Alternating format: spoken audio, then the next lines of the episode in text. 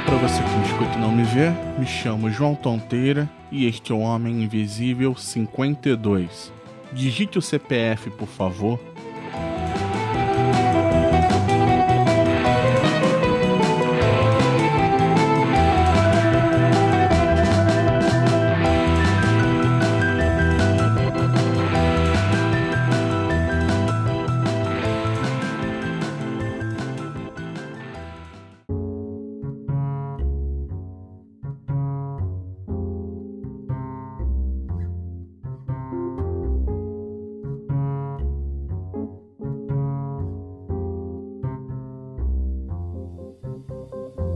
Eu não sei quanto tempo tem que isso já vem acontecendo, mas hoje, dependendo da loja, se você for comprar um alfinete, eles vão pedir para você digitar o seu CPF e eles dão várias desculpas para isso. Em alguns casos falam que é para facilitar a troca do que você está comprando. Em outros eles falam que é para simplesmente fazer um cadastro do cliente e em outros lugares é para você ganhar um desconto. Sei que em São Paulo, digitando o CPF, depois de um tempo você consegue ter de volta uma parte do imposto que foi pago. Eu mesmo já consegui um trocado por causa das compras que eu fazia online e a maioria das lojas eram cadastradas sendo de São Paulo mas aqui no Rio eu já tentei reaver algum dinheiro de imposto pago, só que não deu certo. Não sei se é o sistema da plataforma da nota carioca que não funciona ou eles não querem pagar. Mas o motivo de eu fazer esse episódio hoje é que o nosso CPF vale ouro e muitas vezes aquele desconto que a gente ganha numa farmácia de dois, três reais comprando alguns produtos é algo que sai muito barato para as empresas que concedem um desconto, porque no futuro eles podem ganhar muito dinheiro com a venda dos dados. Então, imagine que tem empresas sabendo os produtos que você compra todo mês numa farmácia ou no mercado, pois tem mercados aqui que já tem aplicativos para te dar desconto, ou simplesmente um cartãozinho que passa na hora e que também pode ser substituído pelo CPF.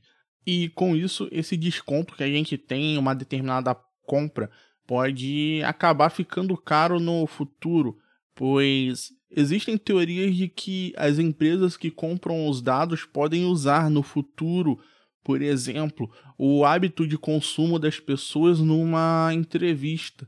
E imagina que tá você e mais alguns outros candidatos fazendo uma entrevista e eles puxam pelo seu CPF na lista de dados que eles têm e descobrem o seu histórico de compras de mercado, de farmácia, de compras online. Aí você imagina uma pessoa que de repente compre muitos preservativos e com isso acabam tendo uma noção da vida sexual da pessoa. Ou, por exemplo, eles podem ter noção também de que uma mulher está tentando engravidar a partir do momento que ela para de comprar um anticoncepcional. Isso pode influenciar na decisão de contratar uma pessoa ou não e outros remédios para outros tipos de doenças que no futuro podem ser motivo de uma pessoa ter que se ausentar algumas vezes do trabalho. Eles, numa entrevista, podem decidir entre o hábito de consumo da pessoa e não pelas qualidades que ela tem. E outro exemplo que eu cito também que acontecem com os nossos dados que são negociados por aí são, por exemplo, de ofertas de cartão de crédito ou de contas bancárias eu já recebi ligação de bancos que eu não tenho nenhuma relação e eles me oferecendo cartão de crédito ou empréstimo ou para abrir uma conta. Também já recebi de empresas de telefonia querendo me vender plano para eu fazer portabilidade.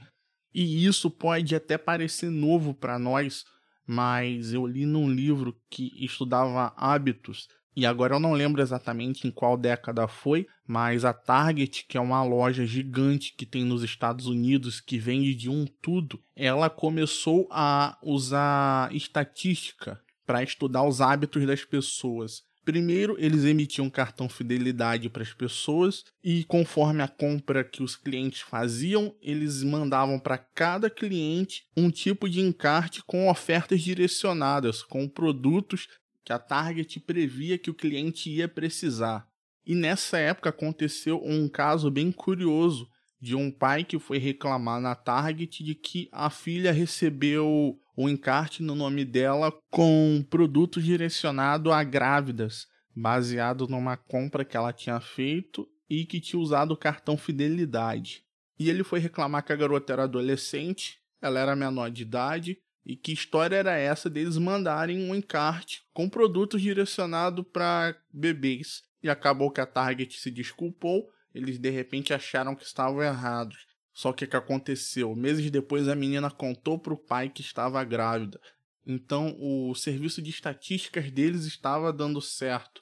E eles e outras empresas ao redor do mundo fazem isso até hoje com qualquer tipo de dado que nós disponibilizamos por aí de uma simples compra de um refrigerante em lata até a compra de uma máquina de lavar.